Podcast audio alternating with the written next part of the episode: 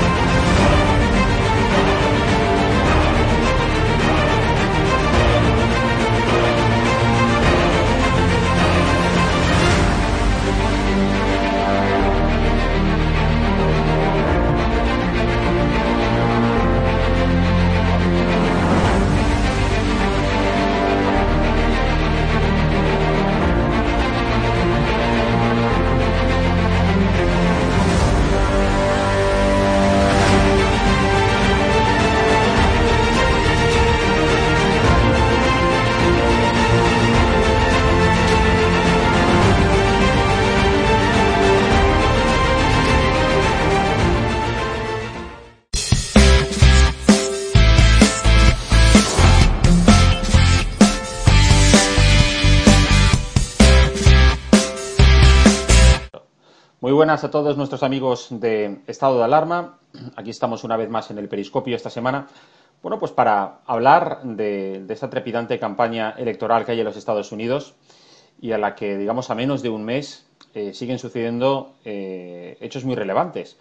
Hemos visto en la última semana, bueno, como mm, Donald Trump eh, ingresó en, en el hospital por haber dado positivo en coronavirus y a los pocos días, pues recibió pues mm, no sé, la pócima de, la eterna juventud, porque desde luego se recuperó, se restableció enseguida, sus médicos dijeron que ya no tenía síntomas de COVID, pero desde luego lo que me llamó la atención es como la manera en que la prensa eh, propia del país, de los Estados Unidos y la internacional, de sesgo, la, prensa progre, vamos a decirlo, la televisión progre, se cebaron con Trump, lo quisieron dar como, eh, vamos, moribundo, como si estuviera, estuviera ya desahuciado en la misma noche del sábado, aquí ya lo estuvimos contando, y verdaderamente, bueno, pues Trump, con la metáfora esa de su recuperación hecha un torbellino, eh, pues da a, sus, a sus electores la sensación de que efectivamente es una persona fuerte, eso es algo que a los americanos les gusta mucho, de saber que tienen un presidente que pesa tener 74 años,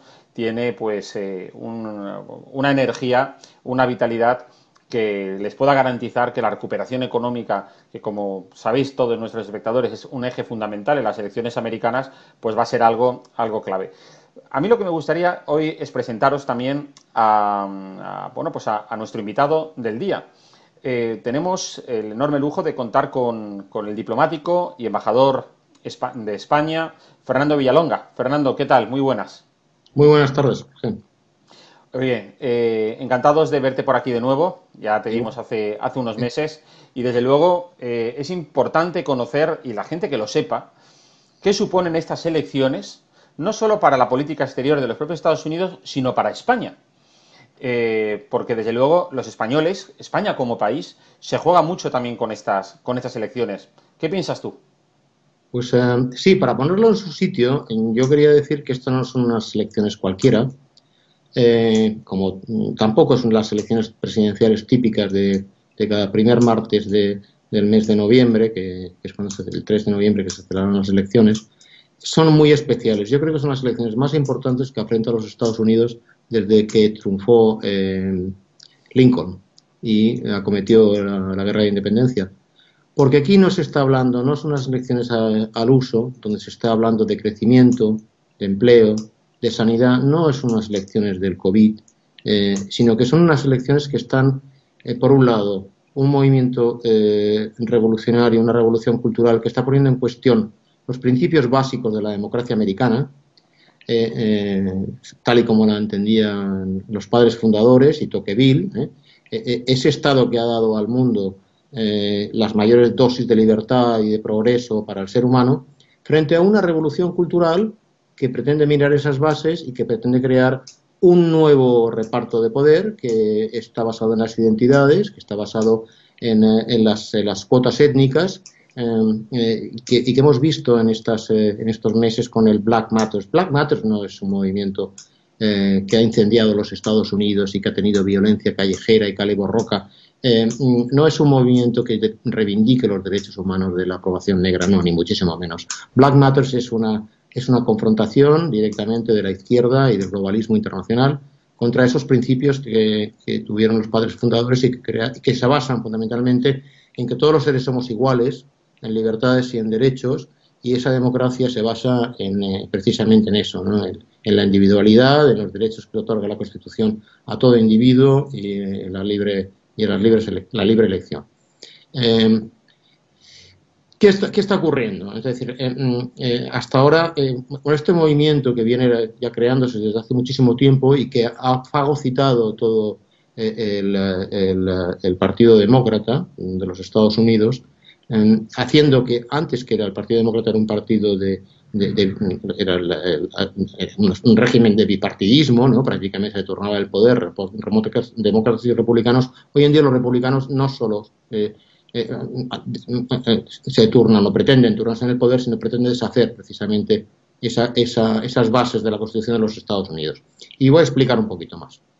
Eh, mm, el, Donald Trump, es decir, aquí Donald Trump es el único que está defendiendo, bueno, entre los dos candidatos, el único que defiende en estos momentos ese principio de, mm, seres iguales, eh, con libertades y con derechos, y que eso constituye la base de la democracia americana, eh, está confrontado directamente por, el, por, la, por la figura de Biden y más bien por el Partido Demócrata. Biden es un buen tipo, ¿no? es, eh, un, hombre respetable, que no pero detrás de Biden está todo un partido demócrata que ha roto las reglas de juego, que se ha lanzado una revolución eh, cultural que quiere minar las bases de los Estados Unidos. ¿Cómo? Poniendo a la minoría blanca y cuestionando la legitimidad del propio sistema eh, con unos pecadillos que tuvieron al principio. Es decir, eh, se está produciendo algo paralelo que lo que ocurre en España con algunos partidos políticos que están poniendo en cuestión la transición y están poniendo en cuestión la transición por Franco. Allí se pone en cuestión el régimen eh, constitucional norteamericano diciendo que los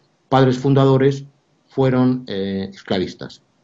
Y entonces, mm, eh, con eso se cargan la legitimidad de todo el sistema. ¿no? Es, una, es una revolución iconoclasta que va contra todas las figuras que han conformado a, los Estados Unidos tal como lo conocemos hoy. Incluso se han derribado estatuas de Lincoln, ¿no? el precisamente el que defendió la igualdad de, los, de la población negra.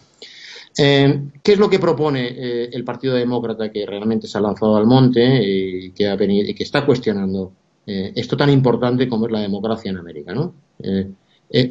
ellos pretenden establecer un nuevo régimen, un nuevo, un nuevo reparto de poder por minorías, minorías tanto étnicas como culturales, homosexuales, mujeres, negros, hispanos y blancos, poniendo de rodillas precisamente a la minoría, a la minoría blanca de los Estados Unidos. Mm, con eso hay que crear un nuevo régimen que no se basa en personas libres, individuales, sino se basa en grupos. Y para gestionar eso no puede valer la democracia tradicional en los Estados Unidos y lo que conocemos en Occidente como democracia, sino que se necesitan regímenes autoritarios. Eh, para poder gestionar eso. Es decir, otra vez eh, las democracias eh, orgánicas que hemos vivido, la familia y tal, pues en este caso serían las minorías las que tendrían la cuota de poder, la minoría blanca, la minoría negra, la minoría tal, y más las homosexuales, más las mujeres, etcétera, etcétera. Ese es, eso es lo que se está jugando en estas elecciones de, de, América. Y el que no lo, es decir, nos estamos jugando la democracia en el mundo y en Occidente.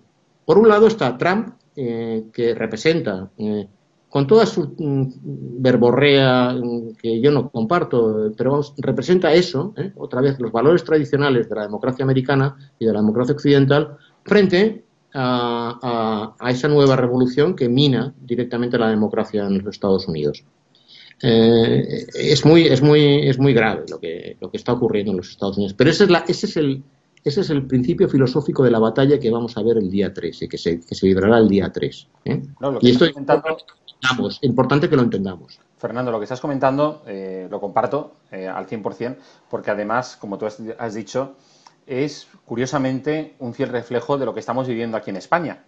Efectivamente. En, España, tú has dicho, tenemos a un gobierno socialcomunista cuya buena parte de sus miembros está a favor de acabar minando con el espíritu de la transición y de la Constitución del 78 para llevar a cabo una revolución, una revolución de, silenciosa, de tal manera que, bueno, pues que, aquí al final acabemos eh, tragando con todo y, bueno, y, llevar a cabo pues su proceso revolucionario que supone pues acabar dilapidando la Constitución del 78 y hacer una donde, pues imagino que Pedro Sánchez se corone como jefe del Estado.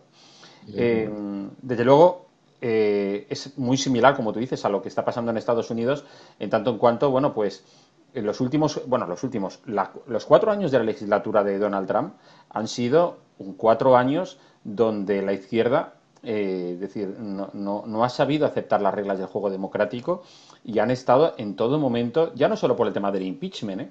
y, los informes falsos de la llamada trama rusa, de la que ya nadie habla y, nada acuerda, y nadie se acuerda porque nunca pudieron demostrar nada. Pero el fantasma de esa supuesta conexión con, entre Trump y el Kremlin, pues ahí que lo dejaron. Pero lo cierto, pero lo cierto es que efectivamente mm, a Trump desde dentro, porque incluso gente de su propio gabinete, gente desde la propia Casa Blanca, a gente desde fuera, bueno, pues eh, no le dejaron llevar a cabo la política que él creía en cada momento que tenía que, emprenderse. Con lo cual, eso de, quitarle, como salieron las, en, varios libros que han salido sobre la figura del presidente de los Estados Unidos, de quitarle eh, temas de la agenda, eh, ocultarle información, etcétera. O sea, eh, evitar ciertas reuniones cuando tenía pues, cumbres bilaterales con, por ejemplo, con el presidente norcoreano, cuando no hay que olvidar que fue Donald Trump ha sido el primer presidente de los Estados Unidos que se reúne con un presidente, con un dirigente de Corea del Norte a lo largo de la historia. y bueno, y eso la izquierda no lo acepta, no lo acepta y, tratan desde dentro intentar, pues, con técnicas que podríamos llamarle técnicas golpistas, eh, totalmente, bueno, pues eh, tumbar al gobierno. No lo consiguen, no consiguen el impeachment y ahora, bueno, pues hemos visto esta semana como incluso gente que ha trabajado del lado de Hillary Clinton como su antigua portavoz, deseándole a Donald Trump que se muera. En, digamos, en, su cuenta de Twitter, lo cual me parece, vamos, es decir, eso, aquí en España hay un político del centro derecha que se dedica a mandar ese mensaje al presidente del gobierno, y bueno, y sería la mundial, ¿eh? Sería la mundial. Pero bueno, yo lo que quería también compartir contigo es, eh, habláramos un poco del papel que Donald Trump, eh, o sea, la herencia que en esos cuatro años Donald Trump ha dejado en el mundo. Porque así como hay muchos que le critican, bueno, pues ese distanciamiento de Europa, que sí, no hay que olvidar que los grandes problemas de los Estados Unidos con la comunidad internacional, a mi juicio, se inician ya en la era de Obama. Y bastante ha hecho Trump en, por ejemplo, pues en el entuerto de Oriente Medio, pues yo creo que, lo que era, digamos, el carajal que había montado desde la época de Obama, cuando decía aquello que amenazaba a Bashar al-Assad, cuando se descubrió que tenía armamento químico eh, que iba a intervenir y no intervino, y eso hizo que se creciera el otro, ¿no? Bashar al-Assad dijera, bueno, Estados Unidos me lo tomo por el pito del sereno. Yo creo que, la gestión de Obama, por ejemplo, eh, perdón, de Trump en Oriente Medio ha sido mucho más positiva que la del propio Obama, ¿no? Bueno, yo quería decirte, esa es la realidad. Ha habido una involución en el Partido Demócrata y lo que era un partido de Estado, pues se ha convertido en un partido revolucionario directamente. La cara de ese Partido Demócrata, como decía, no es eh, el presidente eh, Biden, la cara de ese Partido Demócrata es la candidata vicepresidenta Hayes, ¿no? minoría negra que quiere una copa, copa poder. Se han vuelto absolutamente locos, se han lanzado a una guerra eh, mediática en la que juegan muchos factores, no solo la izquierda, juega también el globalismo, las grandes empresas que el multilateralismo, las grandes empresas que quieren eh, eh, acabar con el poder de los estados para en un mundo teóricamente democrático que sean los multilateralismos, es decir, que vote igual Libia que en una democracia como los Estados Unidos, un voto, un país, esa, ficción, ¿no? Efectivamente, y sin consultar a la ciudadanía sin consultar a la ciudadanía. Es un movimiento absolutamente eh, autoritario. Es por eso el nuevo régimen que propugnan ellos no puede ser de, del que de, el de un hombre, un voto libre, eh, que es la base de nuestra democracia. ¿no? Son regímenes autoritarios que tienen que negociar las cuotas. Es lo mismo que la democracia orgánica en la época de Franco, pues, pues lo mismo. Entonces necesitas un régimen autoritario para gestionar eso. Y a esto se une eh, las grandes empresas, se une Gates, se une Soros y, se une el ese globalismo que controla los medios de comunicación. ¿Por qué? ¿Por qué, si no fuesen importantes estas elecciones, tendríamos una movilización de los medios de comunicación controlados por el globalismo mm, contra eh, eh, inauditamente contra el, presidente el presidente Trump o, los, eh, el, partido el Old Party, ¿no? Precisamente por eso, porque aquí la batalla es realmente cultural y es unas elecciones claves donde se va a marcar cuál es el futuro de los Estados Unidos, si los Estados Unidos entran en decadencia o no. Junto a esto tengo que decir que mm, Trump tiene, mm, no es el candidato tampoco perfecto, pero tenemos que elegir entre uno y otro. Y el único que está defendiendo estos principios de igualdad, de libertad, de individuo, eh, que es la democracia americana, es Trump en estos momentos. Trump Mm, quizá ha pecado mm, en, un poco de, proteccionismo y otra vez los Estados Unidos tienen siempre momentos en los que se miran, es, una potencia global, pero también es una potencia continental muy grande, que tiene momentos en los que se miran y se cierran en, sí mismos, es una tendencia desde el inicio de los Estados Unidos, y otra en la que se abren. Trump, mm, quizá con el America First, eh, eh, se ha desentendido posiblemente, por ejemplo, yo creo que el comercio multilateral es bueno y es positivo, siempre que se regule bien. Entonces, Trump ha sido un poco beligerante con una posición que le había llevado también a perder una economía tradicional y a perder muchísimos votos en la clase trabajadora de los Estados Unidos. Pero con independencia de eso, eh, Trump mm, se ha dado cuenta y ha puesto el dedo en la llaga mm, del futuro. Es decir, eh, la OTAN va a desaparecer, porque ya sin existir la Unión Soviética, Cuéntame, mm, ¿para qué sirve la OTAN? ¿Simplemente para defender a algunos países de Rusia? No es, eh, es decir, no tiene sentido. Hoy la amenaza viene de China, no viene de la ex-URSS. Entonces, eh, Europa no, no, se ha, no, se ha, no se ha situado en esto. Europa se Incluso viene busca, situaciones, eh, está, se está posicionando con Borrell y todo el globalismo, porque aquí sí, sí que manda la Unión Europea, está, está controlada por el, en gran parte ¿no? por movimientos globalistas eh, mm, mm, eh, eh, Europa se está posicionando equidistantemente entre la, entre la guerra entre China y, y, los Estados Unidos. China puede ser un aliado circunstancial en materia de comercio en un momento determinado, pero no es un aliado sistémico de Europa ni de Occidente. Son los Estados Unidos esa relación atlántica, la básica, ¿no? Entonces, con una OTAN que se desentiende, que critica a los Estados Unidos, con un Trump que se desentiende y ve que todo el peso económico de la OTAN recae sobre los Estados Unidos y que nosotros, por ejemplo, España, no cumple con sus obligaciones eh, en, las aportaciones a la OTAN. Eh, con, eh, con, esa situación, Trump ha puesto en cuestión también la, la OTAN. La OTAN, como sigamos así, va a desaparecer. Más. Estás comentando. Rey, etcétera, etcétera.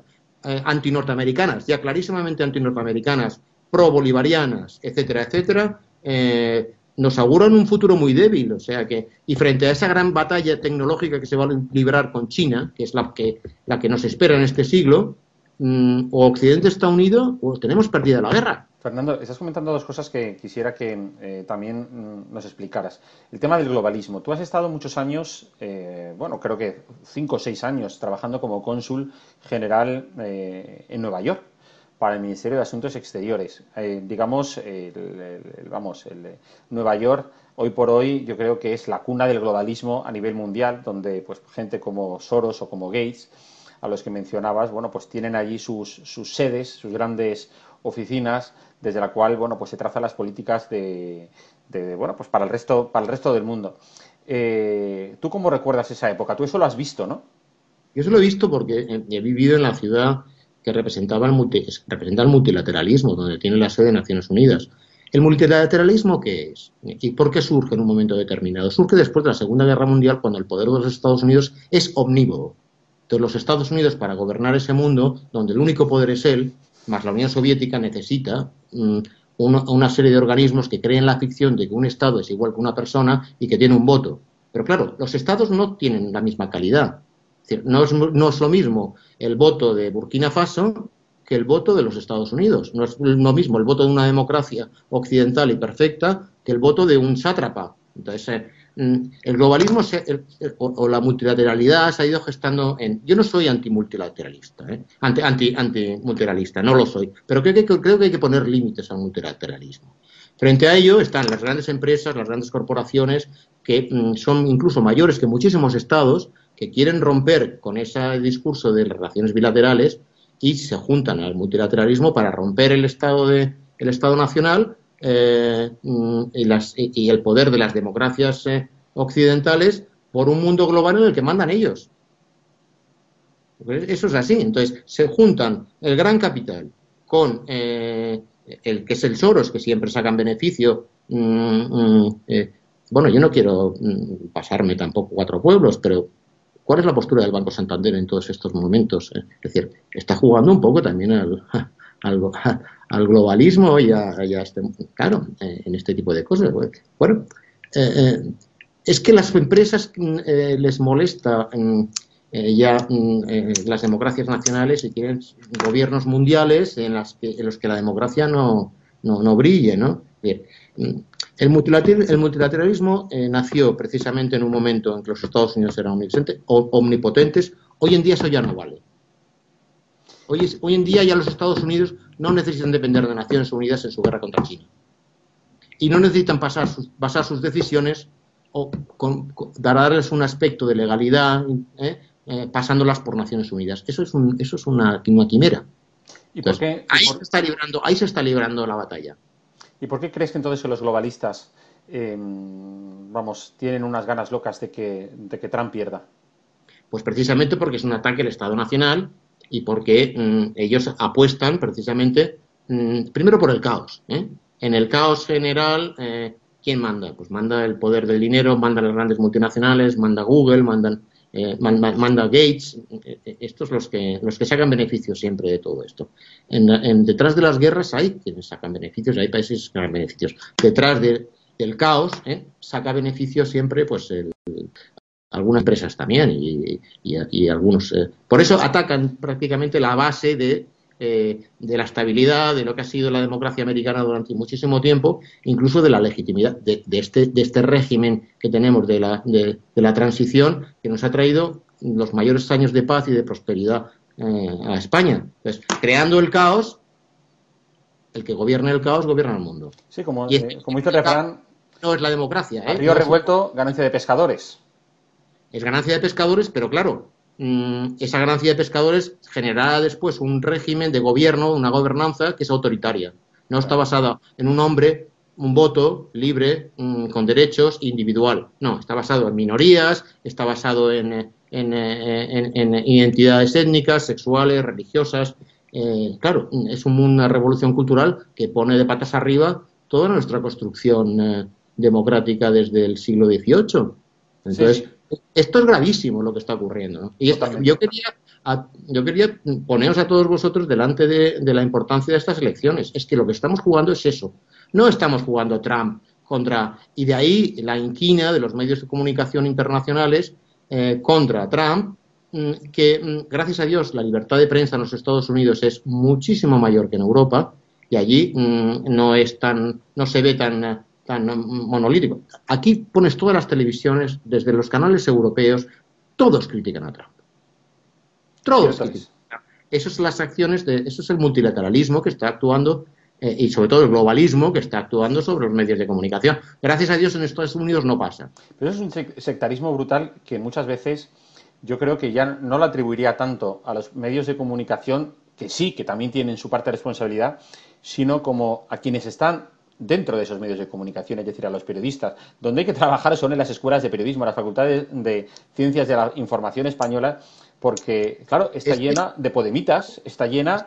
Esto de lo que estamos hablando tú y yo, nadie lo está tocando en estas elecciones, cuando plantean las elecciones de los Estados Unidos. Nos están llevando a una, a una, a una opción absolutamente infantil, que es Trump-Biden. Eh, Trump malo, Partido Demócrata bueno. No, pues es todo lo contrario. El Partido Demócrata es un horror y es una amenaza la democracia de los Estados Unidos tal y como lo han planteado. También en el ámbito de la universidad, porque mira, el otro, hace unos años se hizo una, encuesta precisamente en las universidades de los Estados Unidos, que si fuera en España incluso los resultados todavía serían mayores. Y un alrededor de un 20% de los eh, profesores de las universidades americanas se declaraban marxistas. Bueno, sí, es que esto, esto es lo que ha ocurrido. Y, es decir, y un porcentaje muy alto activistas. Esto lo llevamos a la Universidad Española y estamos hablando prácticamente de un 30 o un 40%, ¿eh?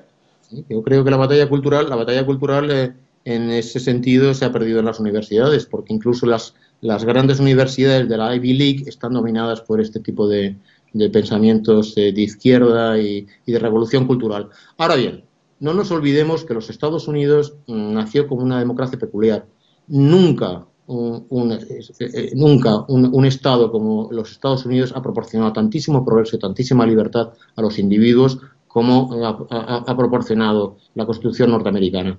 Eh, eh, teniendo en cuenta que además los padres fundadores crearon ese sistema que estudió Tocqueville, ¿verdad?, como una cosa tan especial en los Estados Unidos, de checks and balances, de controles continuamente, que hacen la democracia norteamericana tan, tan democrática, ¿verdad?, y tan libre, mucho más que, los, eh, que las democracias europeas, nosotros no podemos dar lecciones de democracia a los Estados Unidos. No la podemos, porque aparte de muchas, muchos más años de democracia que nosotros, es una democracia mucho más profunda y más real, ¿no? y, una división de poderes absoluta. Bueno, pues en ese contexto, eh, los, padres fundadores crearon un sistema este, de, derechos individuales, de libres e iguales, eh, un sistema mm, eh, que rechazaba el poder. Es decir, la Constitución norteamericana se hace por cuáqueros y por protestantes que llegan a, los Estados Unidos perseguidos por la Iglesia anglicana ¿eh? Eh, y establecen un sistema que les proteja contra el poder absoluto. El horror que han vivido los americanos con toda esta revuelta callejera, con la cale borroca de los eh, Black Matters, que, que, además es una red internacional y que está dominada por esa red internacional igual que los periódicos. Si no, mm, aquí han muerto 53.000 personas durante la pandemia, pues chico, cuando murió un negro a manos de un maltrato de un policía, eh, se manifestaron aquí en Madrid ante la, ante la embajada norteamericana, en plena pandemia. ¿eh? ¿Tú te crees que eso es normal? Eh, no dijeron por 53.000 muertos, no han dicho nada, ¿verdad? sí que se manifestaron por el perro del ébola, que había muerto en España por, por el ébola, y sí que se han manifestado por, el, por un, una persona de color que murió a, base, o por la policía, por mal manejo de la policía. Mm. ¿Cuántos mueren? ¿Cuántos, cuántos, cuántos, cuántos siguen callados? Porque eso pasó en Sus países de sátrapas, de dictadores, de cárceles, de falta de derechos individuales. ¿Quién se queja de eso? No se queja nadie. Por eso el movimiento Black Matters no es un movimiento de defensa de los derechos civiles. Es un movimiento de revolución cultural junto a muchos otros que están dentro del Partido Demócrata y que amenazan realmente democracia americana. Y si la democracia americana cae, caemos, caen nuestras democracias occidentales y europeas. Claro, es un tema muy importante. Pues y en esta guerra con China, y en esta guerra con China que se nos avecina, no podemos ir solos los europeos, que no contamos nada en el mundo, ni siquiera estamos unidos a esta política exterior, sino vamos de la mano del Occidente. Y Occidente son, es América, del norte hasta Tierra de Fuego. Eso es Occidente, más Europa.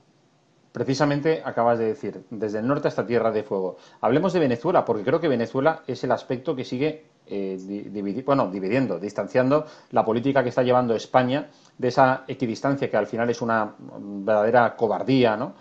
cobardía moral, cobardía en todos los sentidos, de, poco, de falta de respeto al pueblo venezolano por la vulneración sistemática de derechos humanos por parte del, dictador eh, Maduro. Hemos visto también como recientemente eh, Borrell, a las espaldas de la presidenta de la Comisión Europea, mandó una misión diplomática a Venezuela, eh, pues actuando pues como, como, lo que es, ¿no? Es decir, un esbirro de, Sánchez en, en, Bruselas Y lo cierto es que, claro, a Trump, al gobierno americano, que como tú bien decías antes, es, eh, es un país que siempre ha sido garante de los, del respeto a los derechos humanos y siempre ha, izado la bandera con ello, pues no, no tiene, pues igual que, o sea, el Irak eh, fue para Zapatero lo que para Sánchez va a ser Venezuela.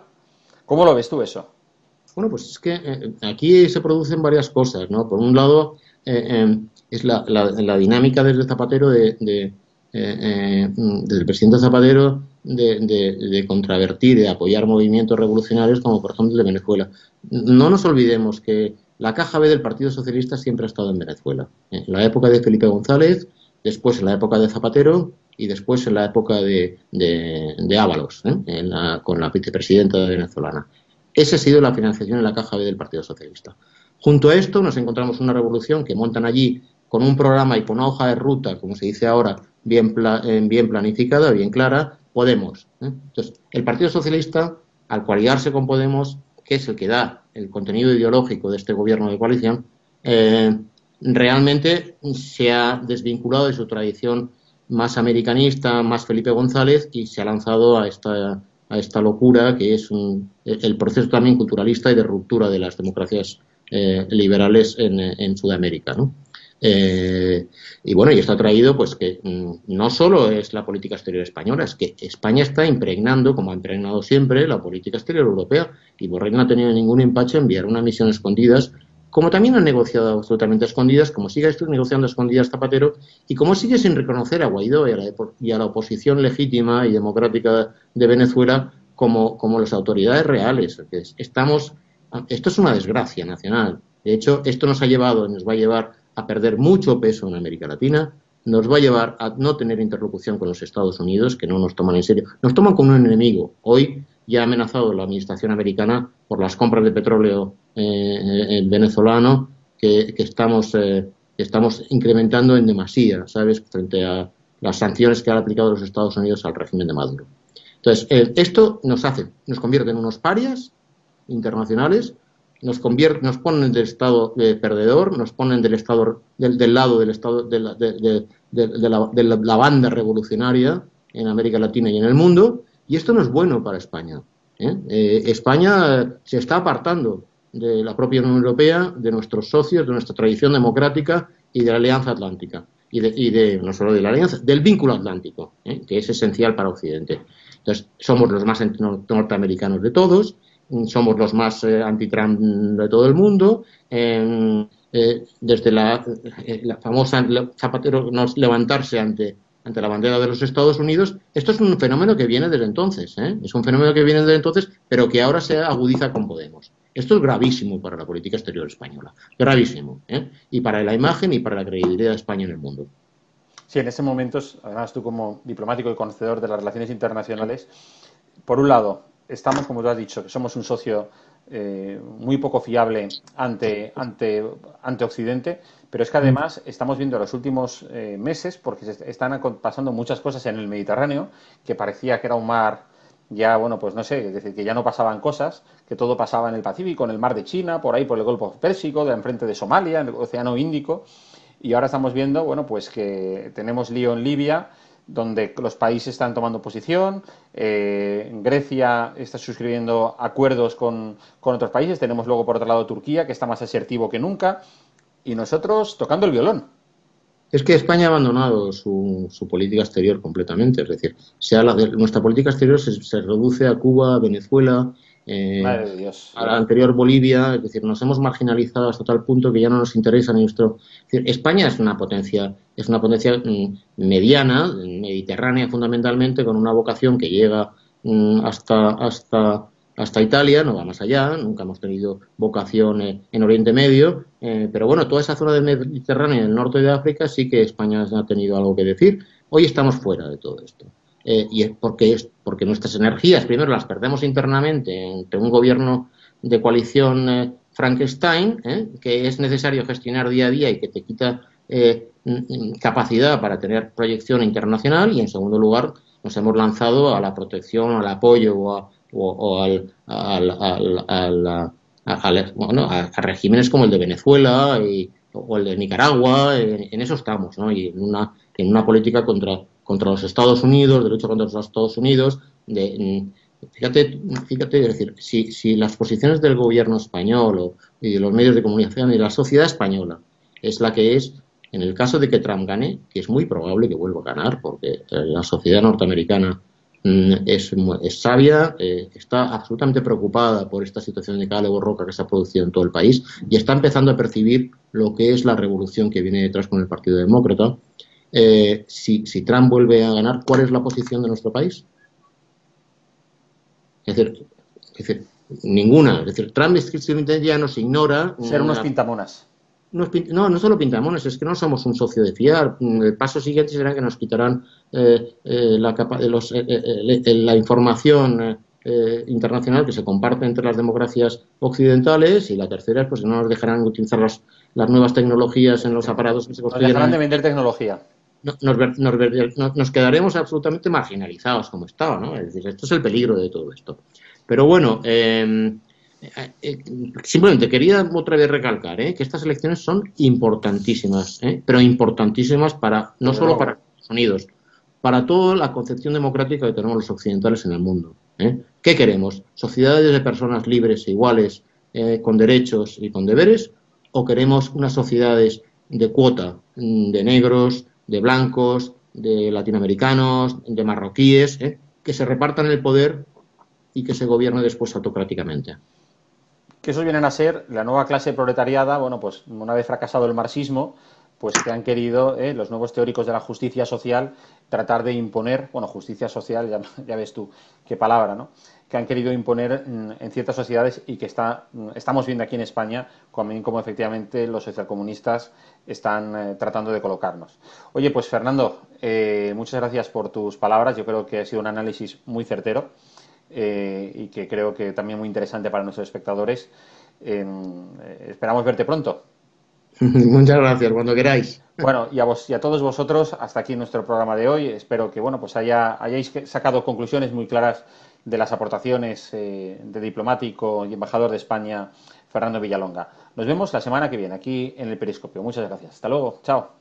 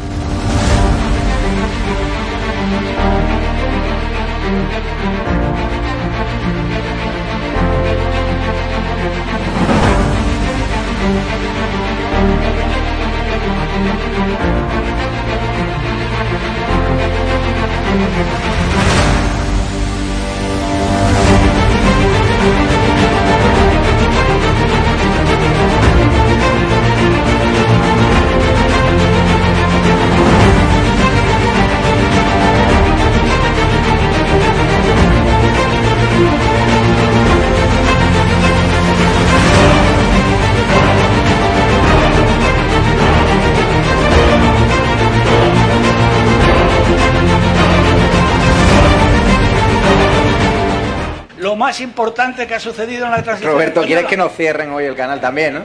Por lo que veo. Porque. Madre mía.